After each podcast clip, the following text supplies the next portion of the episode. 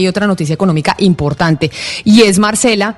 Eh, qué va a pasar en el Banco de la República, porque a las ocho y media de la mañana, desde las ocho y media de la mañana, el Banco de la República está reunido en junta sobre qué va a pasar con las tasas de interés. ¿Se ha escuchado algo de si las van a, a bajar aún más? Sobre todo teniendo el ejemplo de lo que tomó eh, de la decisión que tomó el Banco Central más importante del planeta, que es la Fed en Estados Unidos. ¿Sabemos algo de lo que va a pasar en esa reunión de hoy?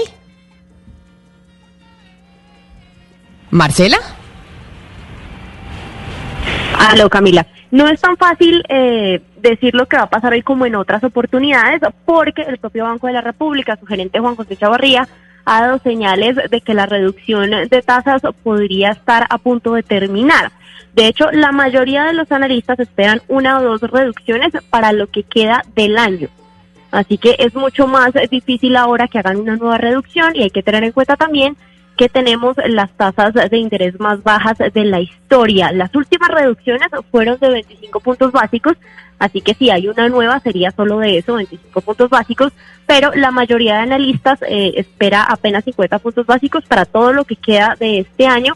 Entre otras cosas, la inflación está bastante controlada, de hecho bastante baja y el Banco de la República tendría pues más espacio para cortar las tasas si es lo que quisiera hacer. Obviamente van a tener que hablar de la decisión de la Fed de darle prioridad al crecimiento económico por encima de la inflación y también pues de las cifras que tenemos hoy en el mercado laboral.